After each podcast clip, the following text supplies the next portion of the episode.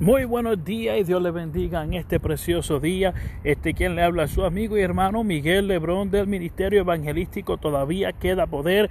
Oye, me comunico con usted por este medio para dejarle saber que Cristo te ama. Nada más ni nada menos. Vengo a decirte Cristo te ama. Yo sé, posiblemente alguien te presentó un evangelio de muchas reglas, normas, o te presentaron un evangelio equivocado de lo que tú tienes que hacer y cómo tú tienes que ser. La verdad es que el evangelio no se trata ni de ti ni de mí. El evangelio se trata de Jesucristo y el sacrificio que Él hizo.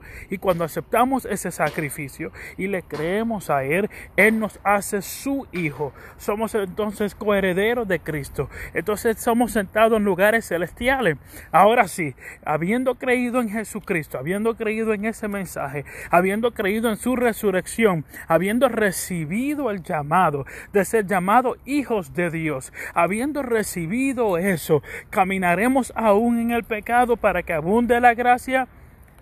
De ninguna manera, dice el apóstol, seguro que no, sino que en Cristo Jesús, por medio de su Espíritu Santo, somos redarguidos y somos entonces hechos una nueva criatura. Somos regenerados, pero nos redarguye para entender de que a cada día yo tengo que seguirlo a Él y al seguirlo a Él, Él dice, el que quiere venir en pos de mí, nieguese a sí mismo. Así que a diario usted y yo luchamos en contra de los deseos de la carne, las tentaciones, de este mundo, los pensamientos de recuerdo pasado, el futuro, eh, preocupaciones, ansiedades, cuántas cosas no vienen a nuestra mente, no vienen del pasado, carga, lucha, eh, lastimaduras que gente hicieron, pero con todo eso luchamos y confiamos de que Dios ha prometido de que hay algo mucho mejor. Oye, Cristo dijo, en la casa de mi Padre muchas moradas hay, y si no fuese así, yo os lo hubiese dicho dicho, o sea, Cristo mismo te dice,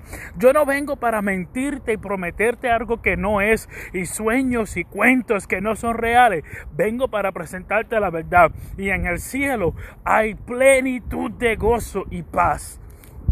Así que sí, son muchos los retos que enfrentamos, pero hay un Dios que ha prometido estar contigo.